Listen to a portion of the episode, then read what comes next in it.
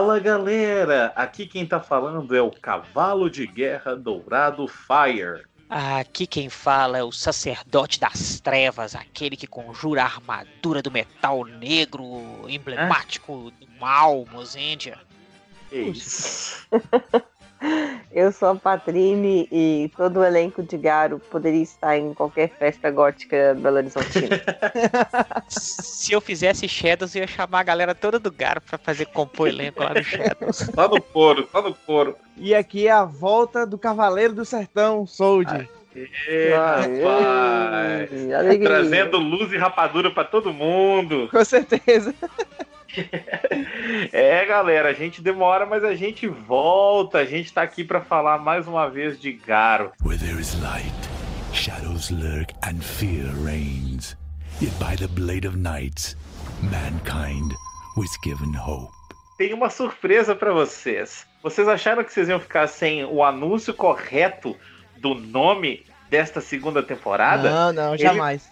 Não, ele não está aqui, mas ele fez pra gente. Comarim, qual é o nome desta segunda temporada de Garo? Claro, Luiz. Garo Makai Senki. Basicamente, a catchphrase da série traduzida é o juramento do cavaleiro brilha dourado. Br- brilha em dourado. Brilha no ouro. Na verdade, pode ser reluz em ouro. É melhor. Mais bonito ainda. O juramento do cavaleiro reluz em ouro. Obrigado, Comarim. E agora, Comarim, por favor, eu peço que você resuma. Bom, vamos lá. Vamos resumir essa série ou tentar dar um sumário do que, que essa série fala. Bom, se vocês se lembram, eu não, porque eu não assisti a série. Sim, eu vou fazer o guile aqui. Não, gente, eu não assisti a série. Mas enfim, na última temporada, que foi a primeira que a gente gravou, é, o Koga salvou a vida da Kaoru e eles supostamente deveriam ficar juntos, felizes para sempre. Mas não, né, gente? Porque o dinheiro da produtora que eu não sei o nome, qual que é a produtora dele? O dinheiro sempre vai falar mais alto, então teve mais uma temporada, essa é a segunda que a gente tá falando hoje. O nosso herói ele começa essa temporada metendo porrada em horrors, porque isso é o que ele faz de melhor, não é mesmo? Até que ele é atacado por um tatuador maluco que mostrando como é ruim a gente não ter consentimento entre as partes, é necessário consentimento, gente. Porque esse tatuador dá uma tatu de rena bem das zoadas pro Garo, que na verdade é um selo amaldiçoado. Então, se antes a amaldiçoada era a amada dele, a Kaoru, agora ele tá marcado pra morrer. Porque é isso, gente. Garo serve igualdade de gêneros, tá? Todo mundo é amaldiçoado nessa série. Coisa bonita. Bom, isso não é tudo. Ainda vai ter novos amigos. Tipo aquele cara que é um sacerdote que não é um cavaleiro, mas na verdade também tem poder de cavaleiro. Tem também novos inimigos, incluindo aqueles que têm a cara daquele amigo que não é um cavaleiro, mas na verdade também tem o poder de cavaleiro. E também novos personagens neutros. Como, por exemplo, o cara do final, que é basicamente um agiota da parada. Enfim, aí nego quer falar pra mim assim: ah, não, mas Garo, meu, é super original. Nossa, é maravilhoso. É Deus no céu e Garo na terra aqui protegendo os humanos. Bom, pra essas pessoas, eu digo que nessa temporada a gente percebe que não, não é tão original assim, porque tem pelo menos cinco grandes inspirações. Vou listá-las aqui. Primeiro, Casos de Família. Sim, aquele programa da Cristina Rocha, vocês lembram, né? Que as famílias faziam mal barraco ao vivo tal, por motivos completamente malucos, tipo a menina que se prostituía pra comer cheeseburger. Segundo, Mulheres de Areia. Sim, aquela novela da Globo em que as duas irmãs, a Rutel e a Hakigma. um, enfim, eu não lembro muito bem o plot da novela, mas eu sei que uma é boa, a outra é má, e de resto eu não vou poder opinar que nem a protagonista da novela, tá? Porque eu realmente não lembro nada. Terceira inspiração é a Televisa. Sim, aquela rede de televisão que faz os grandes sucessos do SBT, tipo qual é a. Não, desculpa, tipo Marimar. Quarta, Pokémon GO. Aquele jogo que fez muito sucesso por mais ou menos um mês. Que depois morreu, vamos combinar, né? E aí um monte de gente foi assaltada porque tava usando celular em beco escuro. Enfim, povo é super cabeçudo. E quinto, Dairanger. Sim, aquela série da Toei que o Johnny é, é super fã. Bom, eu, eu, explico todas essas, essas coisas. Eu vou explicar por que, que essas inspirações estão aqui. Então, nessa temporada, o grande inimigo do Garo é a Hakigma, que é a irmã gêmea da Rutel, que é o bonzinho amigo do protagonista. O grande problema entre eles é por conta do pai deles, que é um grandíssimo filho da mãe, que ao invés de ajudar os filhos a se tornarem pessoas, ou sacerdotes, cavaleiros, horrors, ao invés de, de se tornar coisas melhores, ele fica fazendo os filhos disputarem um com o outro, fazendo com que eles mais queiram se matar do que qualquer outra coisa. Poxa, custava ter deixado a Hakigma ser um cavaleiro que nem ela queria? Precisava ter metido o louco e falado, não, não, vai ser a Rutel porque eu quero, haha. Ou precisava disso tudo só pra comer cheeseburger? Não, pera, eu acho que eu tô confundindo as histórias.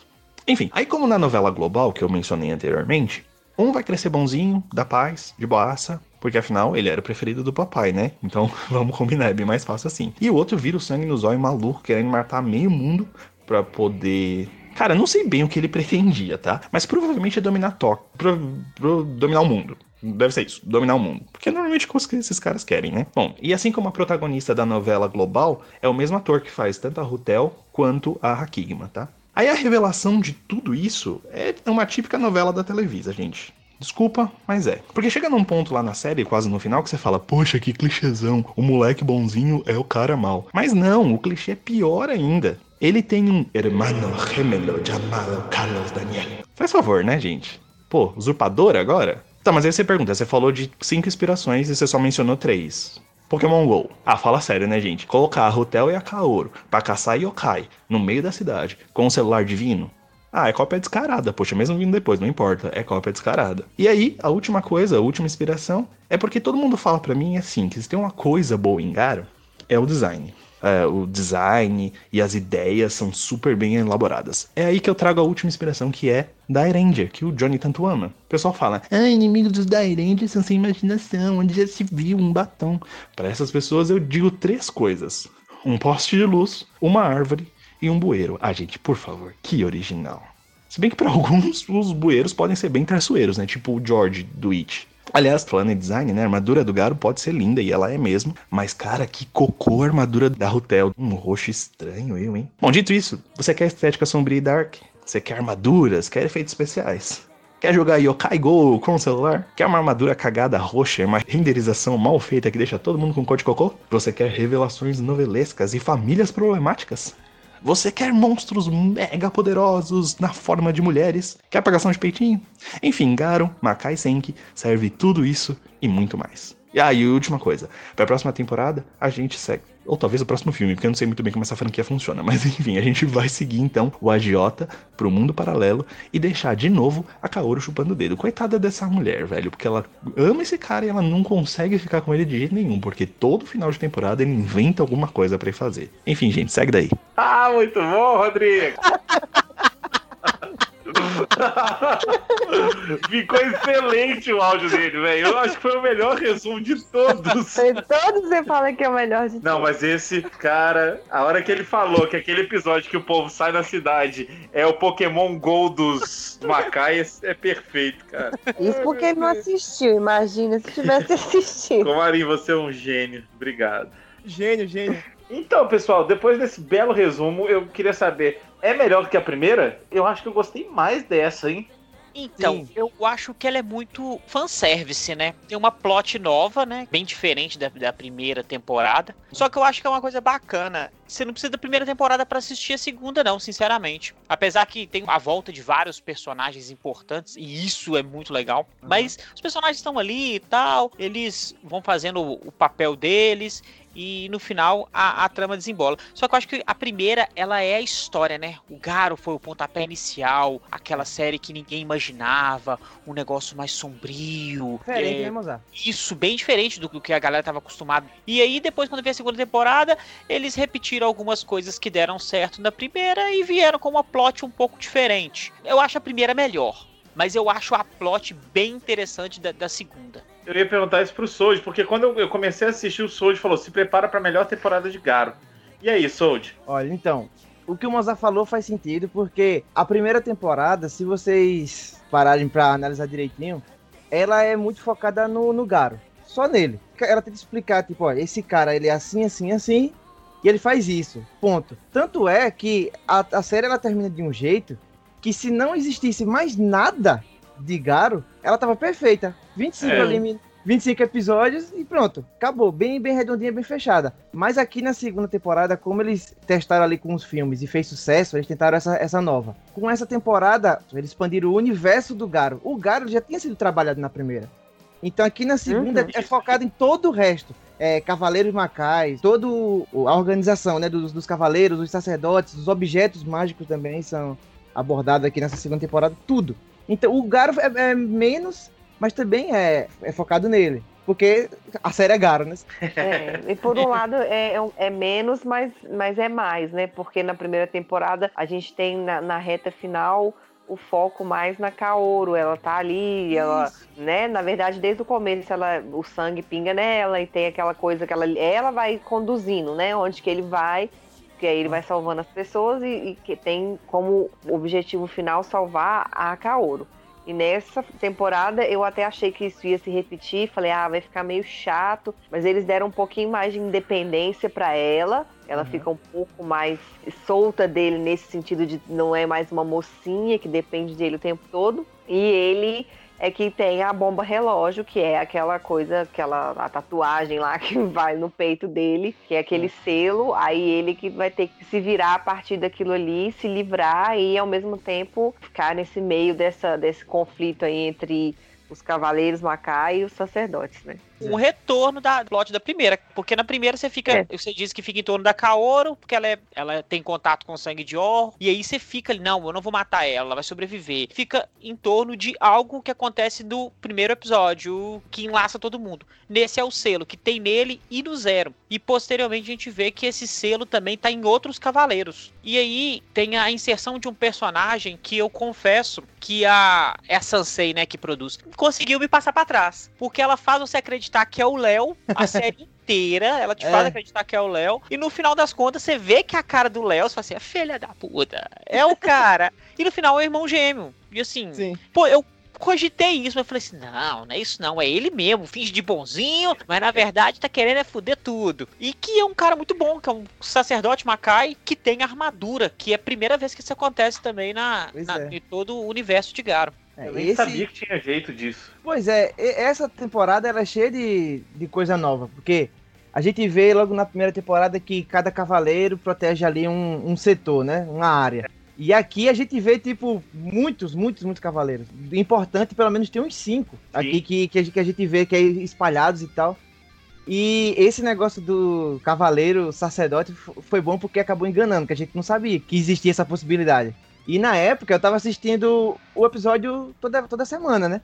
E aí quando mostra que o Sigma é o Léo, aí eu disse, ah, filho da mãe, mas tava muito óbvio, o personagem novo e aparece um vilão novo. Pô, quem é que é? É ele, né? É. Pois é, e o Léo, ele não aparece depois que, entre aspas, descobrem que é ele. Aí o cara fica, ah, já agora que descobriu que é ele, ele não aparece mais. E aí o Sigma aparece, mostra lutando sem a máscara, né? Mostrando o rosto. E aí o Léo aparece junto. O cara fala, ué, então não é ele, é o irmão gêmeo. É um irmão gêmeo, é um clone, que até ali a gente não sabe. E aí ele vem e se transforma num cavaleiro que ninguém esperava também. Só que antes, naquele episódio que a Kaoru e ele ficam andando pela cidade, ele demonstra um pouco, ele, ele joga uma dica de que ele Sim. era algo mais. E é, é, isso que faz a gente acreditar que ele é o Sigma. Ele lutando contra o monstro com a espada, a gente faz, eita. E ainda falou, ter... não conta pro, pro, Koga. pro Garo, né? Pro Koga, é, é, pois é. E ele ainda manda esconder. Aí que fica mais suspeito ainda. E é muito bom quando a gente descobre que é ele e depois a gente descobre que não é ele. É muito é bom muito essa legal. parte. O Comarim falou, né, no áudio, é a gêmea Raquel e Rutinha, né? A gêmea boa e a gêmea má. Pois é. E, e, é legal porque, assim, o tempo todo ele tá ali e aí a, a série fala assim, ah, eu vou te enganar, né? Porque uhum. você vai, vai, vai, vai, vai, vai, e aí ele dá umas deixas assim pra gente duvidar dele e tal. Já que tocou nesse, nesse episódio especificamente, cara, eu adorei esse episódio. Eu acho que assim, a Sim. Toei tem 50 episódios para fazer coisa e às vezes ela não consegue fazer um episódio tão diferente como foi esse de uma série que tem quantos? 22? 25. 25. 25. É. Cara, esse episódio é maravilhoso. Você dá vontade de passear na cidade junto com eles. É, tem toda uma referência a. Eu acho que é isso, né, Soja? A toda ao folclore japonês, as lendas de seres e tudo mais. Como é criativa a galera do Garo. Eu achei demais esse episódio, viu? O episódio de Pokémon. O que acontece? Você tem 25 minutos, é muito pouco tempo para você poder contar uma história, é. apresentar um personagem, tem um uhum. vilão, às vezes tem um desfecho, porque às vezes tem alguns episódios tem um, tem um horror da semana, né? E eles ainda conseguem te explicar como que aquele horror apareceu, qual que é a motivação do horror, por que, que ele fez o pacto com a pessoa, qual que uhum. é a ambição da pessoa, e te conta tudo. E além disso, ainda faz o fanservice de mostrar os personagens anteriores das outras séries. Em 25 episódios, ela consegue te contar uma história perfeitamente sem enrolar. E esse ponto de dar foco pros vilões, eu acho incrível. Eu acho muito bom, porque você sabe com quem você tá lutando, entendeu? É, é muito bom. É, esse episódio, voltando rapidinho lá no, no que a Kaoru sai para passear com o Léo, e eu acho muito interessante nesse sentido de que tem isso que o Soul falou, né? Que ele usa a espada pela primeira vez, então a gente já meio que fica desconfiado, assim, porque o outro. O, o gêmeo, que a gente não sabe ainda que é gêmeo, ele também ele se transforma, né? E ao mesmo tempo ele é um, um sacerdote, então aí a gente já começa a ligar os pontos. E outra coisa que eu acho interessante é que ele leva ela pra passear e ele fala com ela que, na verdade, não é só um passeio, né? Ele tem que ver uma criatura, que essa criatura só tem um lugar certo e uma hora certa que ela vai aparecer. E É. ele quer estar lá naquele lugar porque essa criatura meio que vai abençoar, né? Aquele negócio que ele tem, aquela vassourinha lá. Então, ele leva ela e fala com ela que ela tem que fazer uma coisa para que ela possa enxergar também o que ele enxerga. E aí é que eu acho muito legal. Que aí a série, ela te coloca exatamente no lugar que essa série está no mundo. A gente está na Terra, no planeta Terra, no mundo real das pessoas, no Japão lá e tudo, o pessoal andando na praia, na praça, no- nos parques, blá blá blá. Mas tem um outro universo que coabita com a nossa realidade. Só Uhum. que os seres humanos não enxergam. Pessoas Sim. comuns, elas não têm a capacidade de enxergar.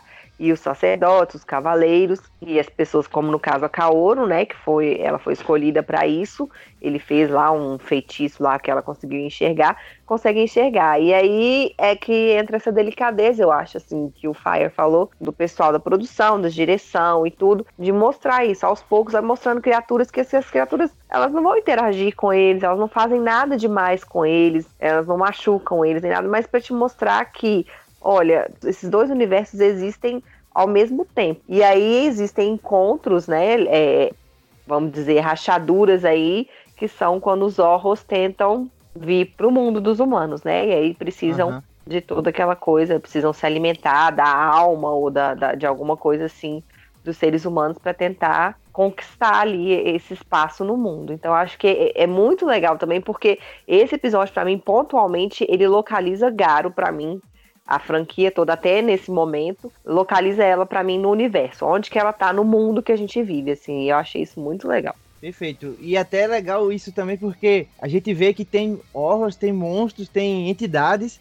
que estão ali o tempo todo. Feito um que a, a velhinha passa por debaixo assim, e aí, ele, aí a Kaoru fica preocupada. Fala, ah, aquele bicho ali vai acabar devorando ela. Ele fala, não, porque ele só ataca quem tem medo dele. E ela não tá vendo ele, então ela não tem medo dele. Tá. Aí, Tá aí nem ele não vai. É, ela não, ela não tá percebendo que ele tá ali, então ele não vai devorar ela, porque ela não tem medo, ela vai passar direto. E aí ele- ela passa e aí não, não acontece nada. É por isso que os gatos, eles ficam olhando assim pro teto, assim, ó, fixamente, É, tem, tem uma treta dessa que fala que os gatos enxergam os, os espíritos. os, os espíritos e tal.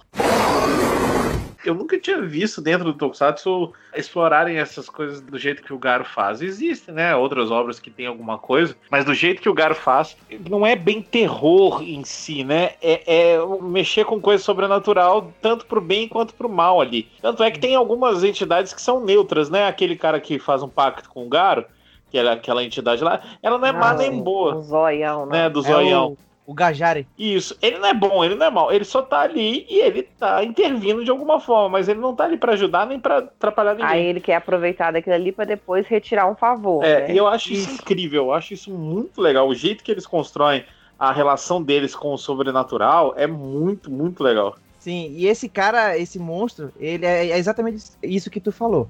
Ele não é nem do bem e nem do mal. E ele aparece mais algumas vezes durante a, a franquia, é fazendo é, exatamente o mesmo papel. Ele faz, olha, você quer minha ajuda, eu vou lhe ajudar, mas depois você vai ter que pagar com alguma coisa. Ele sempre Claro. faz isso. É, é igual aquele monstro também que aparece, é, acho que logo no começo, não sei se é na metade, no começo da série, agora não lembro. Fica meio que tudo congelado, e aí ele aparece. Aí o Garo mata, tem que matar ele três vezes, porque ele tem uns espinhos assim no braço e tal. é, acho que o Ah, nome dele é Zad. Ele também aparece mais na franquia. Ele é criado da malevolência dos, dos horrors. Se os horrors são criados da maldade dos humanos, ele é criado da maldade dos próprios horrors. E ele é como se fosse uma prova dos Cavaleiros Dourados pra ver se eles realmente merecem o título de Garo, entendeu? Ah, é o episódio que tem uma, uma estátua aí? Isso? Isso, que mostra a torre e a torre tá enterrado todos os garos. Ixi, essa imagem é do caramba, velho. Tá todas as estátuas assim. É, em pé, gigante a, a, a torre, velho. Com todos os garos da história. Muito legal, Muito muito, legal Lembro, isso. lembro. Parece o Templo Avatar, mas isso é outro assunto. E aí, É, ele tá falando, assim, mesmo os episódios que teoricamente podem pensar que é filler, que ah, esse episódio aí, sei lá, não parece que a série não andou pra frente, mas na verdade tá construindo aos poucos esse universo, né? Pode não ter Uhum. matado, pode não ter superado um inimigo, pode não ter coberto alguma coisa muito importante, mas tá ali dentro da, da construção, tanto dos personagens quanto do universo, né? Sim. Isso é muito interessante. Tem um episódio, eu acho que é o, o 13, que é quando a Diab ela tenta levar o Zaruba pra consertar Sim. ele, que ele tá com com alguma coisa. É legal. Esse E episódio episódio- legal. E o episódio inteiro é ela tentando curar ele. Só isso. Só que aí aparece o Sigma, luta com ela, e a gente vê que eu já tinha falado isso no, no filme do Kiba que quando a, a mulher não pode ser um cavaleiro, né? não pode ter armadura, beleza. Só que ela compensa isso sendo muito melhor sacerdote do que os homens. E aí, não, velho, não- tem pra ninguém não. A sacerdotisa luta demais, pô. E aí nesse episódio mostra que ela lutando sozinha, ela não apanha pro cara. E a gente pensa, ah, é só um episódio de luta, tal, normal. Só que ele fala um negócio que é muito importante. Os cavaleiros foram criados pra poder lutar contra os, os Horrors. Só que antes, quem fazia esse papel eram os sacerdotes. E criaram eles pra passar por cima da- do- dos sacerdotes, né? E o que é que mudou? Não mudou nada. Os, sacer- os sacerdotes não conseguiram matar os Horrors, criaram os cavaleiros. Os cavaleiros também não conseguiram derrotar os Horrors. Aí o cara faz, pô, aí e tá, ele tem um ponto. Pois é, pois é. E eu acho esse negócio muito legal, assim, terem episódios dedicados a outros personagens, né? Até aquele Uhum. da moto, que o pessoal acha que é meio nada a ver. Eu adoro aquele da, eu da, gosto da- muito desse do duelo episódio. de moto, cara. Eu gosto muito, acho muito divertido. Esse é um episódio do começo, que é o que o Mozart tava falando, né? Que é o monstro da semana. Mas isso acaba ali no 6, 7. O resto entra no, no plot da história e vai embora até o final. Pois é. Sold, você falou um negócio e eu tive essa dúvida. Você sabe, assim, existe alguma explicação para ter demorado tanto? Porque foi a primeira em 2005 e a outra só em 2011. Tem alguma, alguma explicação? Ou... Até, até onde eu sei, não tem uma explicação certa. Eu acho que é, é- é como eu falei, a primeira temporada ela é bem redonda, né? Ela fecha ali nela mesmo e tal. Se não quisesse Ah, mais ter sim. nada, não, não teria. Só que depois eles começaram a testar aqueles filmes, aí veio a, a Besta da Noite Branca, depois veio o filme do, do Kiba, o Red Requiem. Aí eu acho que eles viram que o negócio estava fazendo sucesso, aí eles tentaram arriscar mais uma temporada. Vamos arriscar só mais uma. É, e aí é como o Mozart falou, que até tem muita coisa que parece com a primeira. E aí explodiu. E a partir daí já, já tem jogo, anime. Filme sai todo ano, dois, três. Entendi. Falando Nossa. nisso, todos esses outros filmes aí e a primeira temporada, a gente tem sempre cast sobre eles, é só você procurar aí no site. Isso aí. Uhum. O pessoal ficou com raiva porque no final dessa temporada, da segunda, a gente vê que o Koga, ele some porque ele vai fazer aquele favor que ele pediu pro, Resolver a Gajara, treta né? do bichão lá. Isso. A gente só vê a Kaoru, assim, tipo, dando uma risadinha e uma, uma- um brilho dourado. E aí, quando vem a terceira temporada, é outra coisa. Não é mais o Koga, é um Garo diferente, é com algumas regras do mundo também é diferente. Tipo, a armadura não tem o tempo mais. E aí o pessoal já, já com isso, é, já ficou meio assim porque não era o Koga, não era o mesmo ator. A história também é um pouco diferente. Os monstros e as armaduras são só de CG. Ele não tem a, a armadura mesmo, então pegou um pouco também. E aí o pessoal ficou muito bravo com isso. Tentando modificar, né? E às vezes o sucesso da segunda temporada é realmente manter tudo que tinha feito. Eu tô querendo falar um pouquinho sobre as participações especiais. Fala aí. Algumas delas eu gostei muito. Por exemplo, o Zero é bem importante. Só que as sacerdotisas, aquela que é mais velha, esqueci o nome dela. É, Jab. Que cura o anel mesmo. É a. Jab. Ela aparece muito pouco e ela aparece cura o anel e vai embora. O negócio o pau tá torando, tá tudo dando errado. E ela fala assim: ah, eu vou ali. Vai ali, não resolve nada. No final, encontra todo mundo lá para os sacerdotes nos últimos episódios lá para fazer um círculo. E aí eu acho legal os últimos episódios, mas eu achei a participação dela muito rasa. Eu esperava mais. Sim. Nessa série, quem é mais importante é a outra, né? A, a Reca. E luta pra caramba também. Vai te ferrar essa sacerdotisa aí, bicho. Mas eu achei muito interessante as duas contra aquela uma criatura colorida, né? que Ficava aparecendo. Ah, sim, que tem um Também, olhão. é, que também foi assim, né? Porque, na verdade, nessa temporada a gente não falou, O Garo, ele é mandado para poder ficar no. É tipo o Senado, né? Que, assim, de acordo com a legenda Isso. que a gente viu. E tem lá a representante lá que fica dando umas missões para ele. Que é, tipo, Uhum. proteger algumas coisas, escoltar, igual ele tem que escoltar lá uma pele lá, que no final o cara é, meio, é o traidor, ele tava. Melhor traindo, episódio. Melhor episódio pra esse, é o episódio 7. Tava do lado do outro cara, enfim. Ele tem É várias o que tem a missões. luta gigante, não é? É. Isso. Que luta maravilhosa. A luta começa no, em 10 minutos do episódio. Ele tem mais 15 só de porrada. Ele Fica mais da metade. É bem legal, bem legal. E aí ele tem essas várias missões, e quando vai mostrando o Senado, mostrando o cara e mostrando o vilão, que é o, o Sigma, mostra junto com ele essa mocinha, parece uma borboletinha, né? E ela fica lá. É a fada bela. Parece que ela é mais só mais uma criatura, você vê e tal, ok, beleza. E aí, como disse, né, na hora que o pau vai quebrar mesmo, eles pegam e colocam as duas contra ela, porque na verdade eles entram todo no- todos no mundo que o, o Koga foi absorvido lá por um monstro. Elas entram pra tentar salvar junto com a Kaoru. Elas usam poder pra poder levá-la lá pra dentro. E Uhum. aparece esse obstáculo, que é essa menina, essa borboleta aí. E elas lutam, e eu também achei uma luta muito bem feita, muito bem É coreografada. bom. É, apesar de ser, tipo assim, dentro de um outro universo, que é como se estivesse dentro do monstro, aí tem um pouco de CG e tal. Essa Aham. própria borboleta, ela é maquiagem, mas com um pouco de CG também, porque ela se multiplica, ficam várias dela e tal. E na verdade a série inteira, né? O, o-. CG ele é datado, mas é um uso bem feito e tudo. E, e a luta delas contra essa borboleta também, aí eu achei que, vamos dizer assim, meio que justificou a participação delas, assim, sabe? E depois, óbvio, na hora que junta todos os sacerdotes, que aí precisaria delas também. E é uma coisa que Garo consegue fazer e que você não fica com raiva. Toda hora entra o CG e entra um cenário extremamente aleatório. Só que eles estão numa caia, a gente não sabe como que é outra Isso. dimensão. Então você aceita, fala assim: ah, não, beleza, é tranquilo. Então, se você quer fazer uma luta mais extravagante, mete o croma. Mas aí como? Tá numa caia, o cara tá em cima É, da torre, a mundo, torre outra, explode, outra ele dimensão.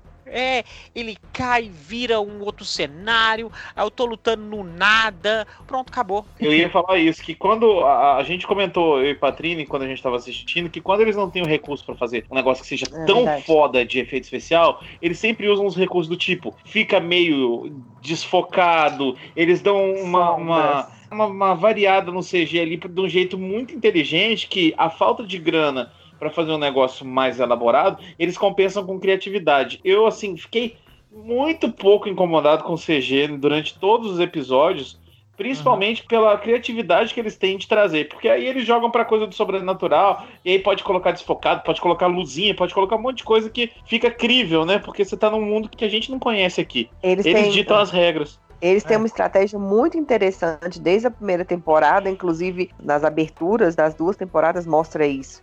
E, e durante a série também, são aquelas, parecem umas sombras, que ao mesmo tempo parecem uns kanjis, É, parece aquelas escritas japonesas que eles fazem com pincéis e com a tinta preta. Aham. Então, ao invés de colocar.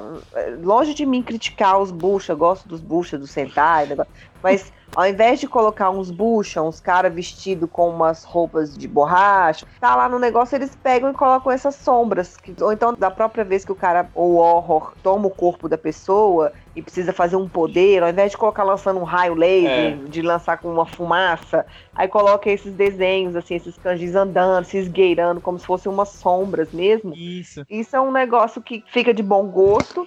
Não gasta com o CG pra fazer um negócio inacreditável, nem gasta com dublê, com roupa, maquiagem. E é um negócio que fica. te coloca ali, faz você ficar imerso naquele universo. a variedade disso é muito legal, porque você tem episódios, por exemplo, jogo de carta lá, que eles vão jogar carta e decidir Muito e descobrir bom. onde é que tá o órgão. Cara, Aham. aquilo é tão simples, tão fácil, entre aspas, de fazer, mas exige criatividade. Não exige efeito especial muito difícil, não exige nada. É, é impressionante, você fica ali um episódio inteiro preso num jogo de carta, cara. Pra existe a criatividade Cara, para se que a atenção. fosse Toei, eu tô, agora hoje é dia de criticar Toei, mas se fosse Toei, eu ia achar bem chato ali. Bem chato. Eu, é eu gosto do jeito que eles escrevem. Ah, cara. ia nascer um monstro que ia ser uma É, um carta monstro gigante. carta, é. Ah, e esse negócio do CG e dos efeitos também é também muito verdade, porque é como vocês falaram. Quando eles querem fazer um negócio muito extravagante e tal, eles não tem medo. Eles colocam um fundo verde mesmo e o É. ator, tipo, no, naquele e aquela imensidão de, de croma. Mas quando eles querem fazer um negócio um pouco mais elaborado, também eles conseguem. Como o episódio que a gente falou agora, da moto. Você vê, ele começa lá em cima numa montanha, o monstro possui a moto, e a moto faz um cara genérico todo de preto. É. Só isso. E aí eles vão descendo a, a montanha e vão parar na cidade lutando na- é, em cima da moto. Eles passam na montanha, no túnel, eles passam numa estrada assim perto da floresta. Eles vão pra cidade, é, várias locações, né? E o único CG que tem nesse episódio é quando a moto começa a voar, que tem tipo duas asas grandonas assim do lado da moto. Que acho que é o, é o único efeito em 3D assim que tem. E depois quando o, o Garo chama o Goten, né? Porque o cavalo, ele, ele sim, é 100% CG. Mas É. é. só essas duas coisas. E não incomoda tanto pouco CG, pouco efeito, como o, no outro extremo, né? Que é o- quase o mundo O inteiro excesso. fundo verde. É. É. Eu acho que tem muito a ver com bom gosto também. Por exemplo, aquele bueiro tem um, um dos horrors mais bonitos. E ele é Sim. feito todo é, artesanal, não tem CG ali na, na Isso. armadura do horror. E é tão Isso. bonito, cara. Bonito assim, né? É, é bizarro, é Bem feito. O feito. visual sim. é bem feito. Isso, exatamente. É o bom gosto da- do, pessoal do, do design ali, que é demais, cara. Demais. Fico impressionado como temas tão assim. Olha só, a gente falou de, um- de uma corrida de moto, de um bueiro. é, São temas Cartas. muito simples, cartas muito simples, cara, que eles conseguem deixar uma história interessante. É bem legal. Roteiro e design funcionando muito próximos um do outro, dá certo. Pô, como a gente vai esquecer do horror mulher que tem quatro pernas? O negócio mais Demais, bizarro do cara. mundo, velho. Ele tenta empurrar ela assim, é, encostar ela na parede, e aí fica duas pernas pra baixo e duas pernas segurando Ah. na parede assim. E aí ele A sai, tipo, de uma aranha assim de lado. Falei, caramba. Não. Eles não têm muito medo de tentar coisa, né? No começo do Não. primeiro episódio tem aquela introdução animada com o desenho e tal, que é bem legal, mostrando aquela arma. Eu até achei que eles iam explorar aquela, aquela coisa dessa arma, desse mal, Era um isqueiro. mais né? depois que é um isqueiro, né? Na verdade. Esse tipo de coisa acontece muito no Garo. É tipo, ah, é um negócio mágico que foi usado há tantos Isso. mil anos atrás. Aí eles pegam esse artefato. Uma vez ou outra que vira um plot de uma temporada, sabe? Esse episódio é extremamente pesado. Porque. Primeiro, né? Além- Já é o primeiro. É, É isso, ele é o primeiro. primeiro. Além de ter a cena de, de, de- de peitinho lá, enquanto Ah. o cara tá sendo torturado, o chefão, cara, tá tendo um orgasmo com a mulher ali. Então, tipo assim, Pois o é. prazer do cara é ver o outro sofrer enquanto ele faz sexo. Olha como Aham. isso é pesado dentro de uma série, entre aspas, esse não é tão infantil assim, né? É. Um gênero, um gênero considerado infantil. Tá vendo? Tokusatsu é pra adulto, galera. Mas Ah. é interessante porque eles mostram essa relação, às vezes, com o objeto mesmo, né? Igual esse negócio do isqueiro. Parece que, na verdade, foi passando de pessoas para pessoas e pessoas para pessoas que tiveram um encontro com esse horror, né?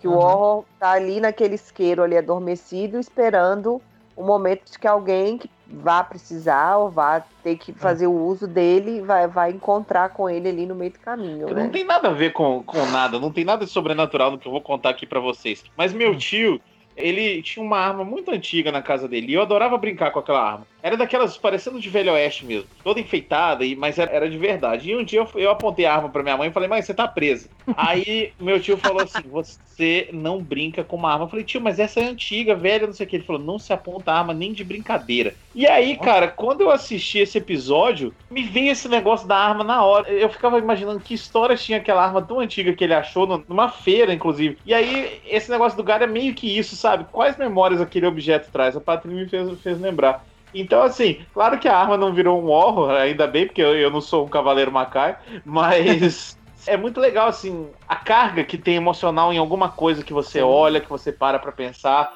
Tem um quadro do meu avô também que tem a cara dele ali, que eu sempre achei que um dia ele ia sair de dentro do quadro. Enfim, tem umas coisas muito loucas que o Garo consegue trazer pra mim. De, que é isso, sentimento. igual a gente tá falando negócio do bueiro. É um bueiro. E aí, o, o que que o cara faz? Qual que é a estratégia dele? Ele faz o negócio, o bueiro, aí a menina vai e faz o feitiço. E quem pisa lá no, bueiro, cai lá dentro, sem os outros verem. E tá ali lá dentro do esgoto lá o horror, né? É, Então, é, é- são coisas do dia a dia que, na verdade, estão. Igual a gente falou sobre o episódio da Kaoru com o Léo. Tá tudo interligado, mas das pessoas comuns não conseguem ver, né? Esse negócio do- dos itens é muito, muito legal. Você falou do horror tá ali. E já vai de encontro pela ideia que eles se alimentam dos sentimentos ruins das pessoas. Então, se esse item tá em posse de uma pessoa boa, ele não vai se manifestar. Mas a, partir daquele momento que tiver aquele toque ruim do ser humano, o horror desperta. E faz também refletir sobre pessoas. E diversas vezes você vê em vários episódios: ah, eu tenho que matar esse humano, pois esse humano não presta, essa é a escória da sociedade, é um lixo, é um trapo, o horror humilhando o próprio humano que fez o contrato com ele. Isso é muito doido. E o episódio dos dois velhinhos lá que tem um filho que morreu, que é o da árvore. Sim, muito. Cara. Pô, esse episódio aí é cortar o coração, velho. Os velhinhos, eles fazem coisas ruins, fazem o mal. E até mereceram o que aconteceu com eles no fim. Mas a gente entende o sofrimento deles. A gente sabe Sim. É. pelo que eles passaram. É muito tenso, velho. Vendo aquela imagem, aquela gravação do filho dele, tipo, sumindo assim aos poucos. E ele, não, não. E- vai Aí já, embora. já é um outro lado, né? São pessoas que não são por natureza, né? O que mostra pra gente. Elas não são por natureza más, Isso. mas elas se deixaram levar pra fazerem coisas ruins por causa da dor que eles sentiram de perder um Pois filho, é. né? Um outro sentimento, é um sentimento ruim que fez eles se tornarem ruins, né? E o, É- e o Orro aproveita disso também. A primeira vez que eu comecei a assistir a segunda temporada, eu vi até o episódio 6 ou 7. A gente ia gravar, mas aí, por acaso, no meio dessa história toda, apareceu o- a barriga da, com o neném dentro. Pois é. Aí, cara, eu assisti esse episódio uma vez, porque ele é o 4, se eu não me engano. Não, 6. Seis. E é. aí, agora eu reassisti, agora tendo o Arthur aqui em casa. Cara, eu vou te falar, se Deus me livre, mas se acontecesse comigo, eu ia fazer o, o que eles fizeram. Na outra vez que eu assisti, a primeira vez, eu falei, ah, que bizarro, que coisa louca. Agora, tendo um filho, a gente muda a, a- a perspectiva. E é muito interessante isso. Eu acho que esse episódio me serviu pra pra ter vontade de assistir um monte de coisa que eu assistia quando moleque. Talvez eu tenha uma visão totalmente diferente Entendi, agora. Entendido. Muito legal. Muito, muito- Eu acho que deve ter alguma coisa a ver com alguma história, alguma lenda dessa coisa de árvore lá. Pois é, velho. Não, não duvido, não. Quando eu gravei aquele vídeo sobre o folclore japonês, o Renan tava lendo um livro. O livro era gigantesco, o livro era só de folclore. E de pesquisa eu vi altos personagens. Vi uma mulher que tem um filho, tem uma, uma mulher que o pescoço dela cresce, a cabeça dela vai lá pro alto e enrosca. É, é umas viagens muito loucas. A gente tem um Samplecast antigão, vocês lembram? Sobre terror japonês?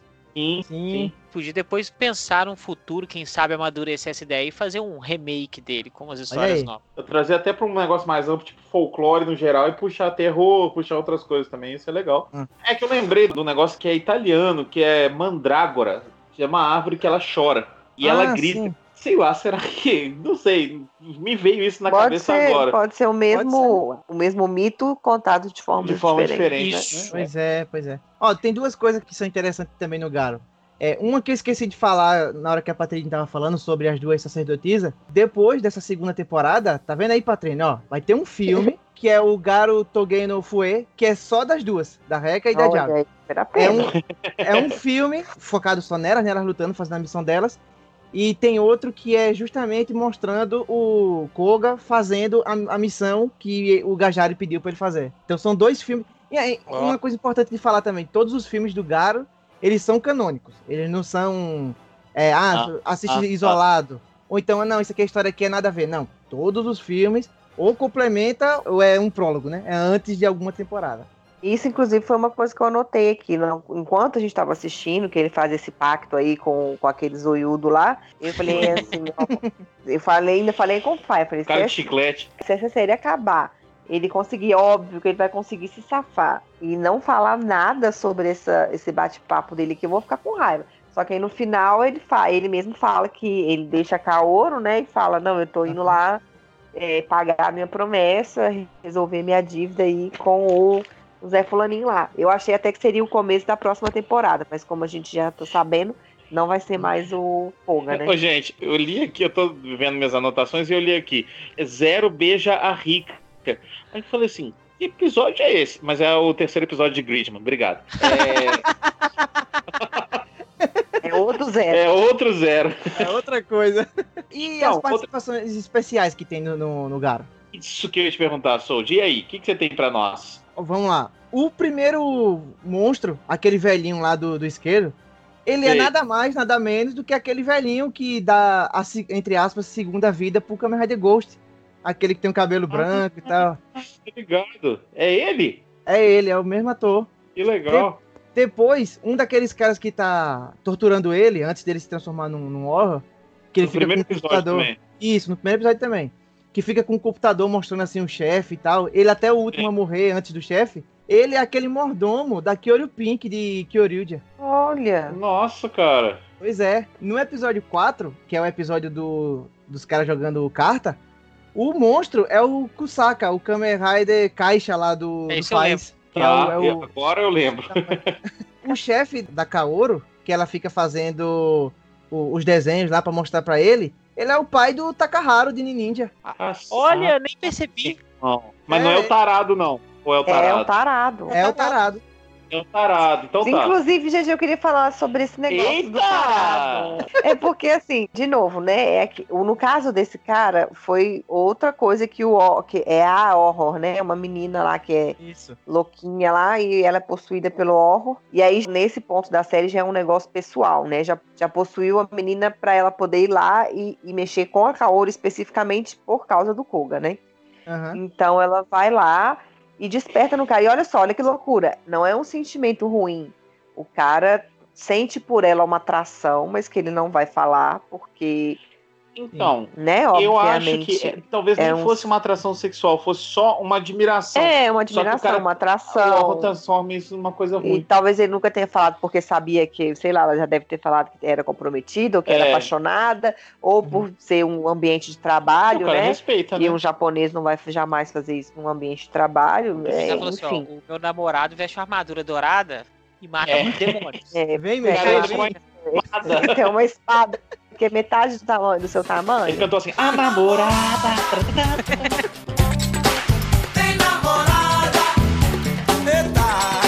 Então, mas enfim, aí o horror aflora isso nele de uma forma terrível e ele vai, tenta, né, ele abusa dela. E aí ela fica muito transtornada e, e aí eu acho que isso também é, é uma coisa muito pesada da série, assim. Não mostra cenas em si, não mostra coisas em si, mostra um pouco, né, que é o que realmente É o que dá pra aconteceu. mostrar, é. É, mas assim, não é uma cena de estupro filmada e tal. Mas e é um tal. abuso tão horrível. É um quanto. abuso tão horrível quanto, e ela fica muito transtornada, mas é, acontece. Primeiro tem todos os acontecimentos, e depois é que meio que a ficha dela cai, É, e, e ela tem uma briguinha ali com a é, Reca, não é que ela chama? é Reca Matsumoto.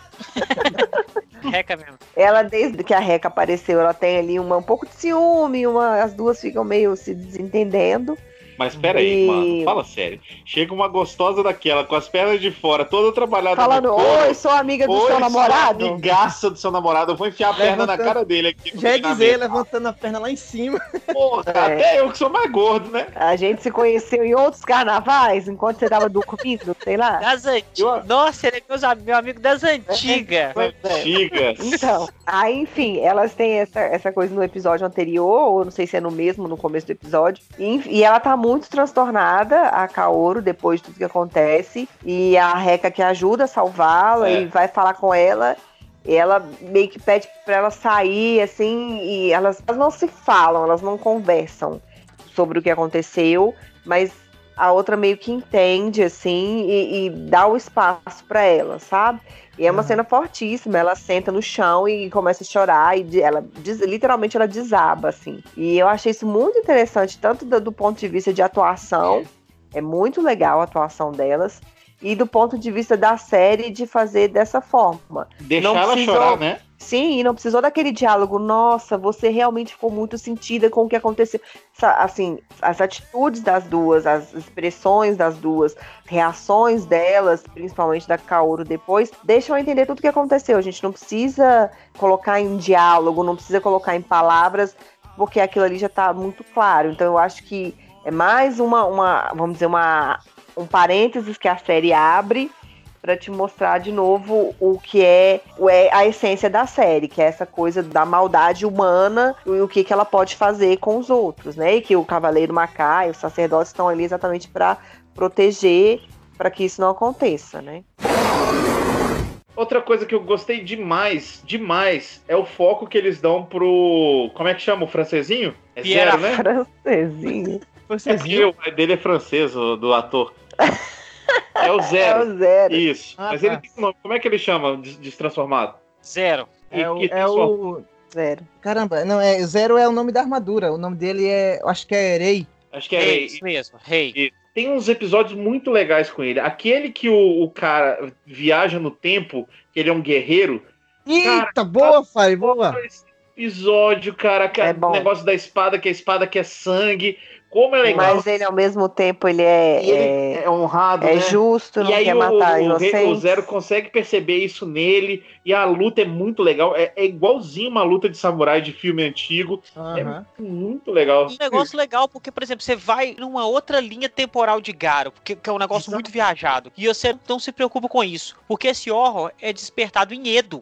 O Japão antigo que o horror é despertado. E lá o cara dizima todo mundo. Não tem ninguém pra eu lutar aqui. Não tem ninguém mais forte que eu aqui. Ele não sai matando todo mundo, o horror. Mata, mata, não. Não tem ninguém mais forte que eu aqui. Não tem ninguém digno pra lutar comigo aqui. Me leve pra um lugar onde tem pessoas dignas pra eu poder lutar. Aí traz ele pra um outro tempo diferente. E chega lá e fala assim: Ah, aqui tem pessoas dignas pra eu poder lutar. E o Horror mata esse cara. Não, não vou matar ele. Ele é fraco, perdeu pra mim. Só isso. E esse episódio é muito interessante porque ele tem muita curiosidade. Por, por exemplo, ele é o especial de 50 anos da Torre, da, da empresa. Só que não é a Torre que a gente conhece, que é a Torre Kabushiki Caixa, né? Que fez Godzilla, Cybercops e tal. Não, não, é- não é essa mesma Torre. A Torre do, do Garo é a Torre Kushinsha Films Corporation, que é de 61. E ela é, tipo, produtora de algumas séries, de anime também, e ela é, é focada também em negócio de dublagem e tal. A única série... Elas não, têm, elas não têm relação, as duas torres, não, né? Não, não. Ela, Ah. inclusive, ela só fez Garo, de assim, tipo live action, de, de heróis e tal. Ela só fez o Garo. E quando o, o Juzo, né, que o samurai, quando ele era pequeno, ele vê um, um cavaleiro lutando lá no meio da, dos samurais da Isso. floresta. E ele fica com isso na cabeça, bicho, o tempo todo, até ficar grande, e ele fica pensando, caramba, cadê aquele cara? Cadê aquele cara? Procurando guerreiro forte pra ele poder enfrentar e tal. Mas o, o interessante é que aquele cavaleiro que ele vê no, no brilho assim rápido, que a gente nem consegue ver direito, ele é tipo uma versão é, rejeitada da armadura do Zero. Ah, Ele é- que legal. É, era um cavaleiro que é tipo, a armadura é quase a mesma coisa, só que ele tinha uma capa, ele tinha alguns detalhes assim no ombro que era diferente e ele usava uma espada só. O Keita Memi, ele faz muita coisa que quando vai pra série ou modifica um pouco ou vira completamente outra coisa, né? É isso na, aí. na- ali na hora. E o Juzo, o, o samurai, é como vocês falaram. Ele é honrado e tal, e ele é tão forte que mesmo depois de possuído, porque a gente sabe que quando o, o humano ele é possuído pelo horror, não tem mais volta. A alma É. dele já era. Quando mata o horror, o humano vai junto. Só que ele é tão poderoso que o horror não controla ele. Ele que controla o horror. Ele se transforma na hora que ele quer e o horror não, não tem domínio sobre ele. E o Zero até fala, pô, você seria um, um cavaleiro muito bom. Só que ele não, não quer saber disso. Ele quer enfrentar o mais forte. E aí ele Mozart. luta, luta contra o, o Zero e acaba morrendo. É personagem maravilhoso pra você colocar num- numa sessão do seu RPG, hein? Aí, ó, pode ter um, quem sabe, um crossover e voltar um personagem desse, hein? Ele é muito legal. Pena que ele morre logo, né, velho? Porque ele podia ser É, realmente então. um cavaleiro do caramba. eu queria que ele continuasse lá, às vezes nem como cavaleiro, talvez até tipo um cara que ajuda lá de alguma forma, porque ele é muito legal, ele é muito carismático. Agora, olha, olha que coisa engraçada. Na terceira temporada, o ator, ele volta, mas é como um outro personagem. Ele volta como um sacerdote. Eu acho que o pessoal Ah. gostou da atuação dele. Foi, com certeza. E eu queria falar de um que eu achei um dos mais bobinhos, mas ainda é legal, que é o do, do teatro. Vocês Ah, lembram do teatro? também, Sim. também que o cara do- que vira o monstro é o Takatora do Oso. Do Oso não, do Gaio. O- do Gaio. o- O melão, né? Ah, o melão. Cara, agora, agora tudo. Meu Deus, que alívio. Obrigado, Soul.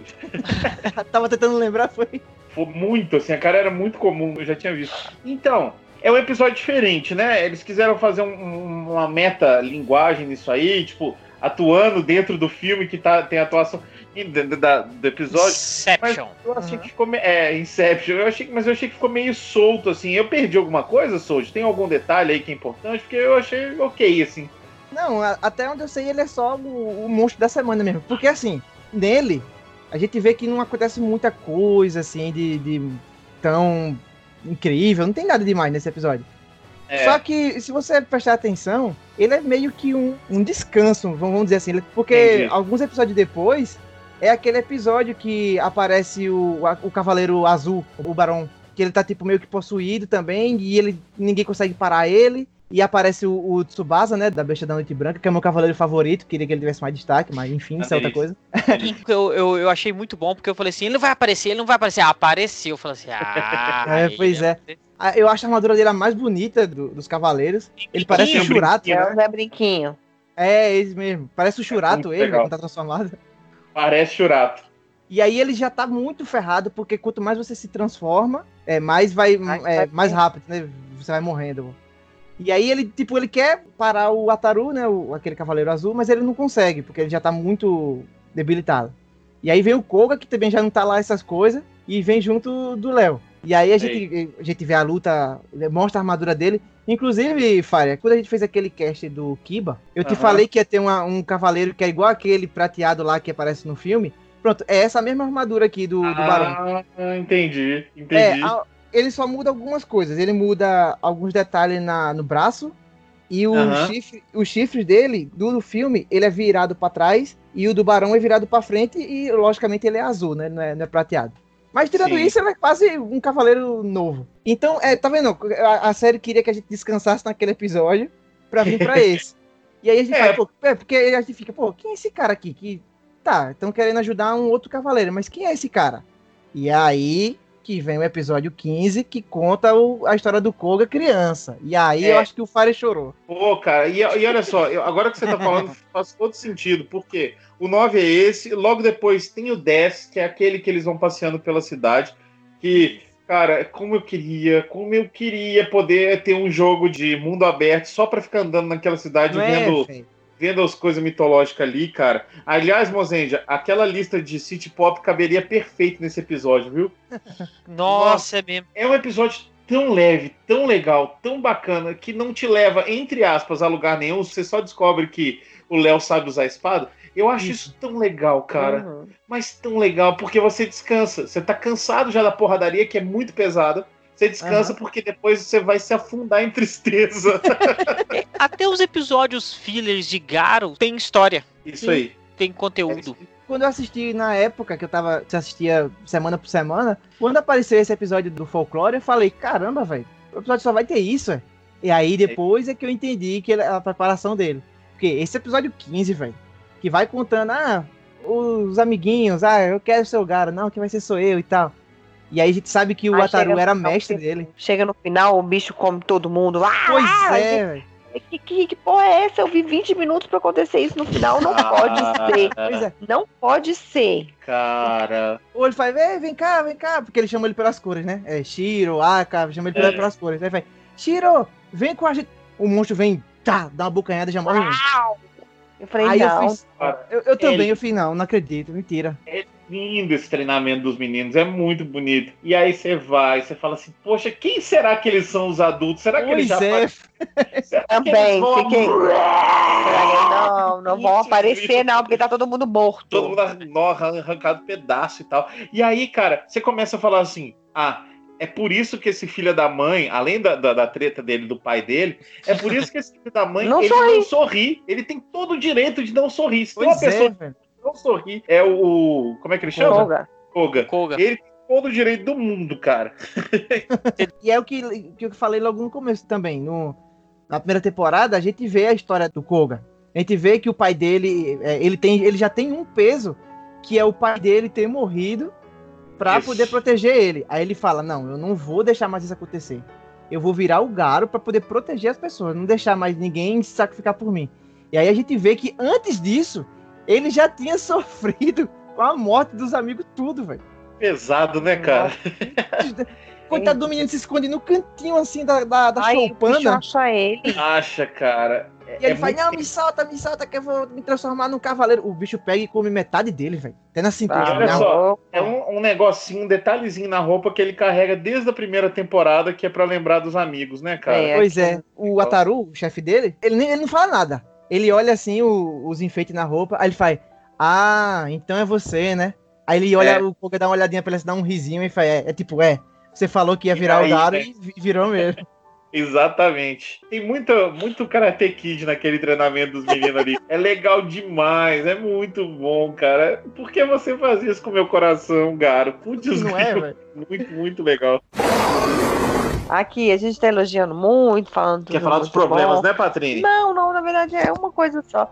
O Sold já até falou sobre as armaduras, eu concordo, acho que aquela armadura branca, pra mim, foi a mais legal de todas, do Zé Brinquinho. Zé Brinquinho.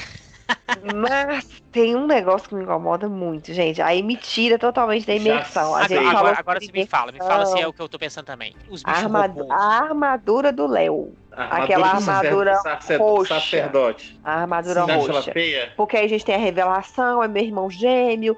Ah, Ruth, Raquel, Rutinha é boa, Raquel é má. Você chamou eu de da luz? Se chama assim a, a Raquel. E aí ele fala, agora eu vou transformar, e vou cair no palco, meu irmão. Aí ele transforma aquela armadura. Pelo Ela, é, ela só é CG, né? É, ela É, não tem não, a, a roupa não, ela é só CG. Pois é, aí pra mim vira o, o videogame, sabe? Aí Ah, me me- tira. do- Exatamente. E é a mesma coisa que o Mosé ia falar dos bichos. Os bichos são do- Aqueles muito bichos ruins. que parecem de lama, de barro, né? Parece um barro. cara. Não, e Os aqueles. bichos eu ainda entendo, porque eles tinham que fazer tipo a rodo, Ah, tinham que fazer assim, muitos. Os né? bichos é feio. Mas Outra coisa também é feio. feia. As criações do Léo. Nossa, velho. Ah, sim. a caixa que vira um, um meio com uma galinha, sei lá. Nossa, aquele negócio é muito, É um cachorrinho. tá muito feio. E no final, o, o- lá no Macai, aquela casa andante. Nossa, A a hora que eles conjuram as magias, a- a- os círculos de magia, os negócios, tudo são muito bem feitos, Ah, né? sim. Agora as criações são esquisitas mesmo. Agora, falando da armadura especificamente, ela, ela aparece depois, Soul, de algum outro momento? Não, acho que é só nessa temporada mesmo que ela aparece. Pior que eu acho que ela foi feita de última hora, assim, o plot dele não ser o vilão, porque como a armadura é totalmente CG, dá a entender que Uhum. eles inventaram isso depois. E uma coisa que agrava muito o que a Patrine falou é que ela ser só em CG não é o que me incomoda. O problema é que ele tá em CG, só que ele tá num momento raríssimo de Garo, que é dia com sol. E aí Hum, ferra isso. tudo, tá ligado? É Se verdade. fosse de noite, só com uns brilhozinhos assim do- dos postes, eu ainda ficava calado, dava pra aguentar. Mas no sol. E nem é aquele mundo que a gente falou no começo. Nem é o fundo verde. É tipo o cenário mesmo. mundo, formado- fundo verde. É o mundo do croma. Aí fica, fica mais destacado que tá fora daquilo ali, É. né? Pois é. Aliás, eu acho que eles não sabem trabalhar sol. Porque o dia que eles vão passear pela cidade lá também é um dia com sol, mas é um sol tão opaco. Escuro. É, É um um É meio nublado. é um filtro sépia. Eles realmente são da noite, esses caras, viu, cara? E, ah, só título de curiosidade, ele não diz muito bem assim certinho na série, mas ele é o o Senkoku Shingrodo, é o Cavaleiro do Brilho. O que fica pior ainda, porque ele é brilho. Brilhoso. É, Pobre, É. pobre cavaleiro do CG. Mas assim, é, realmente é um detalhe ali que não, não chega a tirar tanto da, da atenção, do foco. Não, até porque um pouquinho antes, a gente vê o Koga dentro do Makai atropelando o Horrors em cima do cavalo.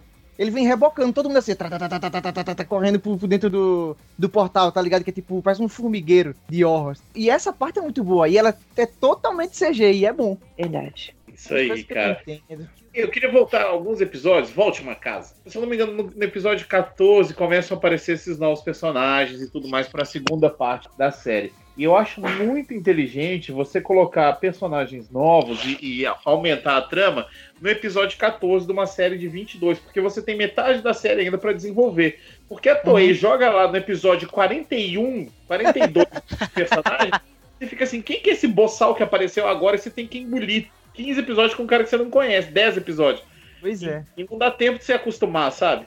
Então é muito interessante. No meio da série você tem desenvolvimento de personagens, você tem um roteiro mais Aham. tranquilo, fazer isso com calma. É, É. o elenco de Gara é muito enxuto, né? Então dá pra você ter trabalhar. É. E o Sigma, tem uma coisa também que a gente não falou, que ele tem a habilidade de. Ele pega o brilho da armadura e ele faz uma armadura versão Dark, né? Negra. Faz isso com a do Garo e faz isso com a do, do Rodo também, do irmão gêmeo dele. O irmão faz, ah, toma aqui, irmão, armadura, não faço não aqui, ó. Eu não queria ser o cavaleiro, tome. Ele faz, eu, eu posso ter qualquer armadura que eu quiser, eu só fazer aqui o brilhinho do mal, tá ligado? Eu acho que é episódio 19, que é o quando finalmente é contada a história do Sigma, né? Que ele desde sempre treinou muito pra ser um cavaleiro, só que o pai via que ele, tipo, era muito consequente, que era muito. É, da, é daqueles prodígios que se acha, né? Ele fez, não, vou dar armadura pro seu irmão. E ainda teve uma coisa que agravou muito pra ele pro lado do mal, que a mulher dele tava se engraçando com o irmão dele. Que é muda, né? Porque É. ela não fala absolutamente nada. E aí, coitado, já, já não teve armadura. Aí fala, ah, vou ficar com a minha mulher. A, a minha mulher tá com o meu irmão. Aí fala, não, vou pro lado do mal. não dá. E a luta épica dele no trem junto do Koga é, é- é do caramba aquele final, velho. O Koga vai passando pelo, por dentro dos vagões, que ele vai matando os monstros e tal, e ele já tá quase encostando na lua, que é o objetivo dele, né, Pra fazer lá o, a magia que ele quer. E aí o Koga vem, tipo, de última hora e atravessa assim o chão e corta o braço dele, velho, aquele braço demoníaco que ele tem. E aí é quando é desfeito todo o, o selo de todos os cavaleiros, né? E aí os cavaleiros falam, pronto, é agora que a gente vai Agora entrar pra porrada. Ah, é. Aliás, aquela mão dele que é cortada voltou pro Anki, né? Pois É é. igualzinho, cara. E, e ele é muito bu- burro, porque tava na cara que ia acontecer isso. Ele pegando o poder de horror, porque ele mesmo em si, ele não é horror. Ele usa as magias dele pro mal, mas ele não é possuído por nenhum horror. É Tanto aí. é que, que quando ele coloca o braço pra poder pegar mais poder lá do monstro, a o monstro faz, não, eu não vou dar mais poder pra você não. E pega aquele pedaço vermelho de volta, e a gente vê que o braço dele é todo necrosado, queimado, sei lá como é, de tanto que ele usou aquele- aqueles poderes. E aí o monstro desperta, e aí é a batalha finalzona mesmo. Que tirando a casa gigante lá é muito legal. Principalmente É quando vem aqueles cavaleiros macais todos pro Macai e mostra, tipo, cavaleiros macai de segunda linha, que tem todos uma É. armadura igual, meio medieval, sabe? Achei isso muito É. legal. Não tem explicação pra esse tipo de cavaleiro, mas eu acredito que seja como se fosse uma fase antes do- dos cavaleiros Macai. Tipo, exército mesmo, sabe? Peão. Vai todo Sim. mundo em massa lutar. Porque tem Soldado bronze. raso. Isso. Porque tem bronze, prata e ouro. Aí dá a entender que depois dessas é que você consegue uma armadura mesmo, tá ligado? É, é, pelo é. menos é o que eu entendi. Fiquei até pensando se isso não tinha a ver com a magia que só se fazia junto e tal, se eles não conseguiram invocar aquilo, mas são realmente cavaleiros, né? Não são, tipo, sei lá, seres invocados pelos sacerdotes, nem, nem nada, não, né? Não, não. São cavaleiros mesmo, mais fracos. Cavaleiros. É porque lá no Senado, quando tá todos os cavaleiros presos, ele mostra um cavaleiro, um cara que é meio calvo assim, que depois mostra ele transformado lá lutando também no meio. Ah, é mesmo, tem razão. Ô, ô Sold, me responde um negócio. Existe alguma série focada só em sacerdote? Uma série não, mas tem mais pra frente tem tem o filme da- das duas que eu falei, né, que é o Garo Togen no Fue. Depois É. tem um filme também que é só de uma da sa- sacerdotisa, que é outra que aparece mais pra frente. E tem muito focado assim, os cavaleiros, eles andam com alguns sacerdotes. E mais pra Sim. frente também, esses sacerdotes também são mais explorados. Pronto, por exemplo, Ah, eu acho que é na quarta temporada ou é na quinta, tem um sacerdote que a vila dele treina os garotos pra serem ou sacerdote ou cavaleiro. E chega na hora de escolher, ele escolhe ser sacerdote. uau! É, ele tem lá a espada e o pincelzinho, né, do sacerdote. E aí pergunta ele se- qual que ele quer e ele vai e resolve ser o sacerdote, no lugar de ser um cavaleiro. Ô, ô, ô, pessoal, eu tava anotando aqui, só, só um detalhe que eu queria falar com vocês. Sobre a hora que ele corta o braço do cara lá, o, o Garo, eu anotei, Garo é pistola e pica. É porque realmente eu achei ele pistola e pica. ele tava muito pistola, muito mesmo, assim. Eu, eu acho É. que eu não vi nenhum episódio da primeira temporada ele tão bravo quanto nessa. Que ele já Ah, tava é. muito cansado, né, cara? Muito cansado de tudo. Sim, ele já tava morrendo a, a série toda. E, e outra, ele sofreu a série toda, com essa marca desgraçada aí no peito. Aí quando chega lá na- finalmente, ele é preso lá dentro do Senado. Aí ele tem que fazer o contrato lá com o Gajari, coisa que ele sabe que nunca dá certo, porque o Gajari pede coisa que é tipo meio impossível de fazer. E aí esse cara ainda vai matar meus amigos do. Não, agora eu vou matar esse cara. E aí ele vai com tudo. E, e no fim, coitado, do, do Sigma, ele tentou fazer o bem, não é passando pano, não, tá? Mas é porque dá a entender que ele Ah, quer fazer o Redenção, bem. né? Mas é redenção, né? O, o É. personagem tem que ter uma redenção ali, né? Na minha visão, ele queria fazer o certo, mas ele fez o certo de um jeito totalmente errado. Ele, tipo, ah, eu quero que os sacerdotes voltem à, à glória de antes, né? Que lutem É. junto também, que sejam importantes. Só que ele quer fazer isso como? Matando todos os cavaleiros. Pô, aí não dá, né? É uma ótica diferente, né? O famoso extremista. É, Até o Darth Vader lá, ele, até um certo ponto, ele acreditava que ele tava fazendo certo, né? Pois é, eu nem, nem tinha pensado nisso. E aí, no final, tem a redenção também. E eu anotei aqui um, um negócio sobre aquela hora que tá to- um monte de cavaleiro reunido e o Garo vai lá colocar meio que uma ordem na galera. É, tem uma discussão ali sobre. Ah, tem gente que quer ficar do lado de um, tem gente que quer ficar do lado Isso. do outro. Né? E, e é muito legal porque é uma discussão. Eu, eu não quero criticar ninguém aqui, mas é uma discussão política. E aí, existe todo um debate ali que me pareceu até, sabe o que? A galera do desarmamento contra a galera do, da porte de arma e tudo mais. Porque tem uns que eles, não, vamos Uhum. entregar, eles se resolvem lá. Não, eu exijo ter minha armadura aqui. E aí, cara, você vê que o comportamento de massa, aí falando de, de tudo, é, começa a levar um desespero, cara. É muito interessante com os paralelos que você faz com a vida real. Uma pessoa só falando merda, pra qualquer coisa, tá? Não tô falando só de política, não. Beleza. Começa a juntar gente pra falar merda, fica uma, Vira uma um loucura. movimento, né? Vira um Pois é. movimento. E aí a galera, sem lutar, já tava se entregando pro, pro mal. Então Aí é, as pessoas começam a acreditar naquilo que Isso. está sendo dito, né? é muito louco isso. Muito, muito louco. É, é muito bem, bem montado. Essa história, entre aspas, política. Não quero falar de política, não. Chega. E aí tem uma coisa também que a gente não, não falou, mas é a primeira vez também que mostra o cavalo do Tsubasa. É, é, é porque não é também dito na série, mas o nome da armadura dele é Dan. É, O título dele é Dan, igual ao do Rei é Zero e o do Tá. Koga é Garo. O, de- o nome da armadura dele é Dan. E aí aparece pela primeira vez a- o cavalo do Dan, que é bonito pra caramba. Não, esse cavaleiro é o melhor. Mas. Ele, é- ele é muito bonito, ele tem tipo uma grade assim na. Tipo medieval, assim na frente do peito do, do cavalo. E, e- e ele tá no meio, e aí a câmera foca bem nele quando começa. Porque, É mais Ele se transforma? assim. sim, eles se transformam, né? E a- começa a tocar a, a abertura. E aí eles saem no cavalo, é, eles matando os, aqueles monstrinhos em cima do cavalo. E acho que é episódio. Daí pro final do episódio é só isso, eles batendo e matando o monstro adoidado. Muito frenético. Os três últimos episódios, ele é muito rápido as coisas, sabe? As coisas vão resolvendo muito rápido. Eu falei assim, esse episódio deve ser menor. E a adrenalina é tão grande, tipo assim, você não respira. Eu, Tipo assim, nossa, já acabou o episódio, nu. Pois É, é, é bem- agora imagina pra quem tava assistindo semana por semana na época. Ah, não, cara, não dá não. Pois é, eu assisti, eu, caramba, saiu o episódio. Aí eu ia assistir e acabava. Eu, não, velho, tem que esperar pra semana que vem.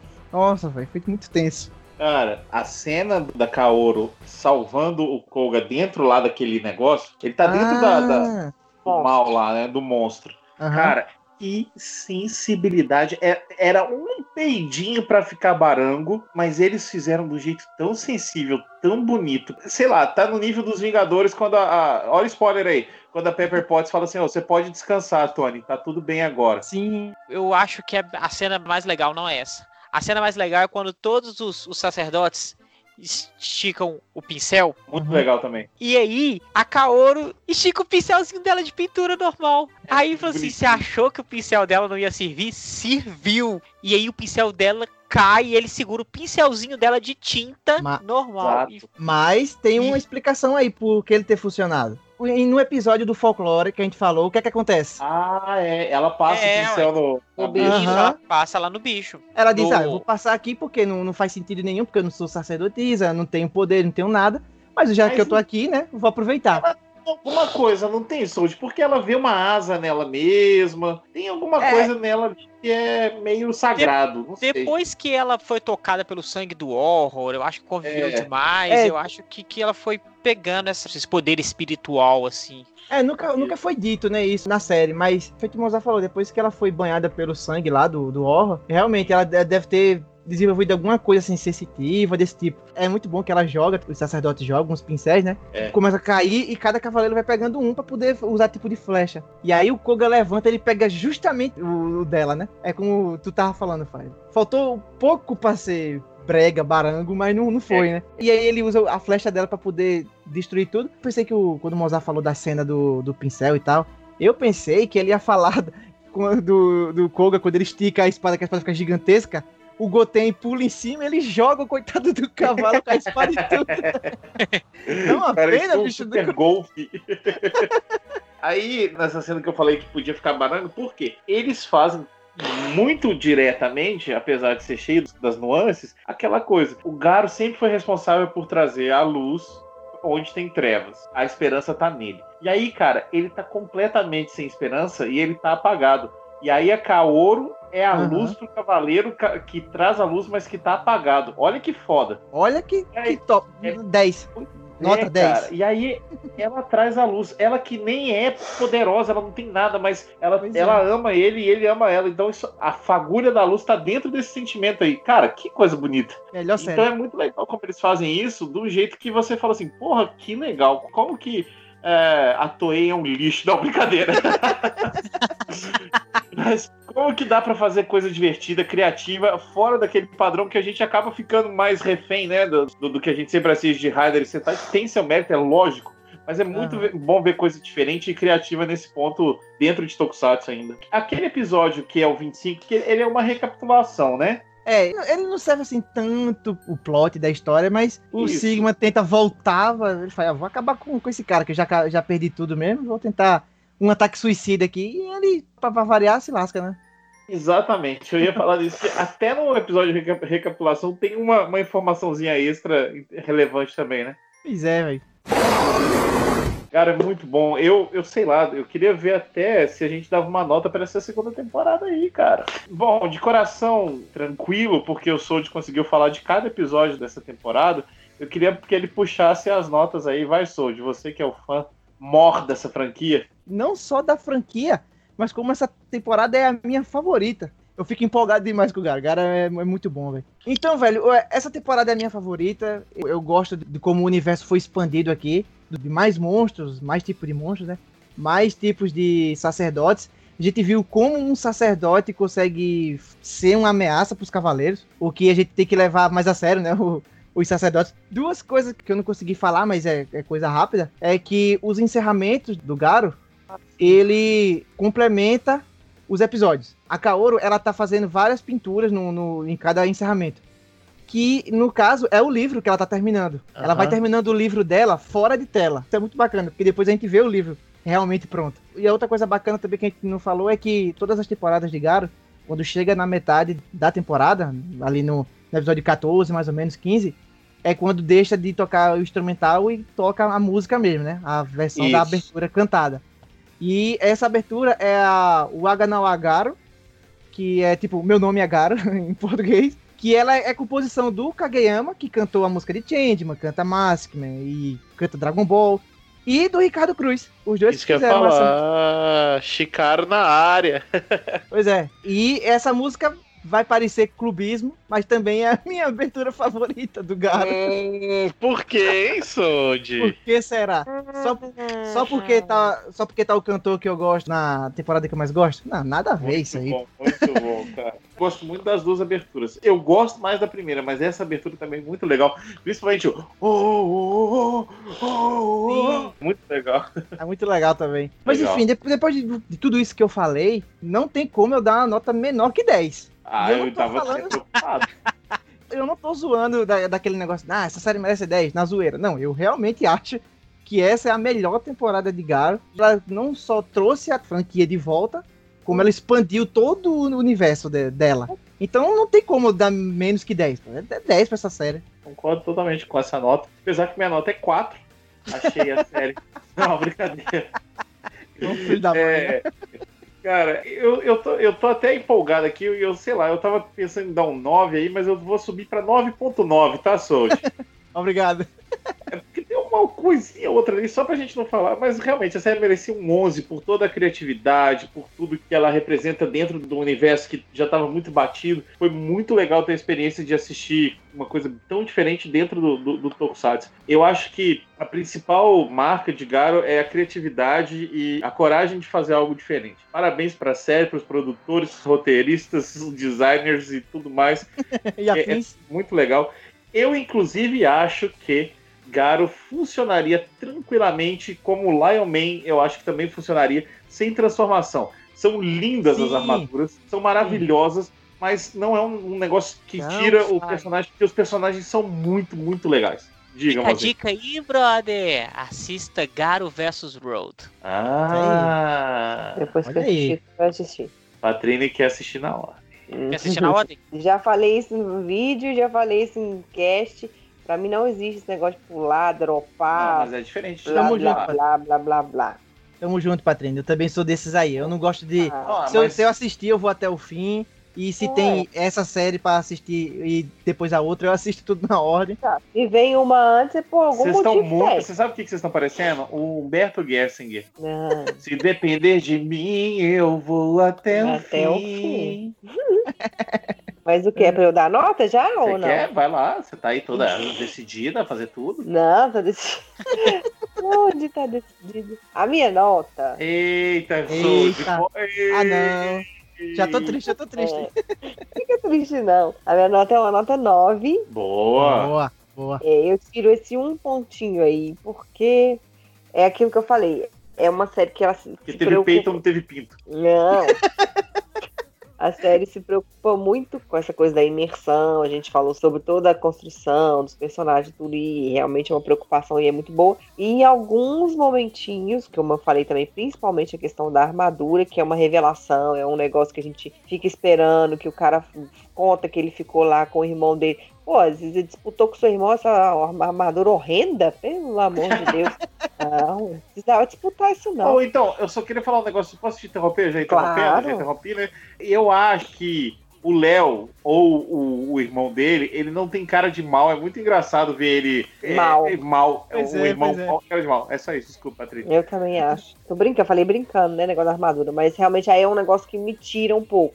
Mas não é nada demais também. E é só por esse detalhezinho que eu acho que eu tiro um ponto. Só pra dar uma de, de ninguém é perfeito, né, Patrícia? É, ninguém é perfeito, né? E você, rei dos escritores de RPG de Garo, Mozendia? Olha só, é, obrigado pelas alcunhas aí importantes. Essa temporada ela é bem legal. Os personagens são muito bons. O foco nos vilões, nos horrors de cada horror, isso é muito incrível, isso é muito legal. Tem alguns erros, tem algumas coisas que me deixam muito incomodado, igual, por exemplo, o visual daqueles da galinha lá, que é um cachorro, mas que caça os horrors lá também. Mas a série em suma ela é muito boa, são 25 episódios bem, bem amarradinhos ali, sabe? Eu vou dar um 8,5, eu acho que merece um 8,5 aí. Eu não vou dar um, um 9, porque eu acho que não merece um 9 nem um 10. E um 8, porque tem muita série que é legal e recebeu um 8. Então eu vou dar um 8,5, porque ela é boa também. Mas Ali boa no- com plus. nesse clima de romance aqui e, felicidade de ter assistido uma temporada tão legal, eu queria saber o que vocês que estão escutando a gente, o que, que vocês acham de Garo. Eu sei que tem um grupo no Facebook que o Sold tá lá, me colocou lá também, só do pessoal que aprecia Garo, um lugar bom pro Isso. Mozart divulgar o RPG dele. Universo Garo. Universo Gato. Universo. Garo. A galera conhece o Senpu lá. E eu queria, se eles escutassem esse podcast, eu queria saber a opinião deles, porque é uma galera que entende bastante de Garo. Saber se eles concordam com a gente, o que, que eles acham também desse universo todo, e principalmente da segunda temporada. Além de todo mundo que está escutando o nosso podcast, que todos vocês são importantes e especiais pra gente. Então eu queria saber a opinião que vocês deram. E é, a Patrícia ia me chamar para falar alguma coisa antes da gente acabar o cast. Eu quero que você imite a voz da apresentação, por favor. A voz da apresentação. é, da abertura do lugar. Where there is light, shadow lurks and fear reigns, and by the blade of night, mankind was given hope. Olha isso. Cara, Dia todo imitava- dia eu imitava, eu achava que eu era o foda. Cara, todo É. episódio que eu assistia, eu fazia isso e eu nem sei falar inglês.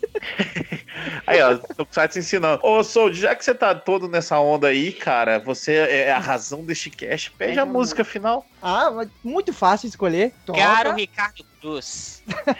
toca a abertura, o Aganawa Garo. Valeu, galera, e até daqui a 15 dias com os Macai na área. Uhul! 振り返らず走れこの時代を駆け抜けてゆ け劇場の中で闇の到来を封じる鐘が鳴り響く風が騒ぎ出す。凍てつく街に轟く弱いどもの声崩れ出す。世界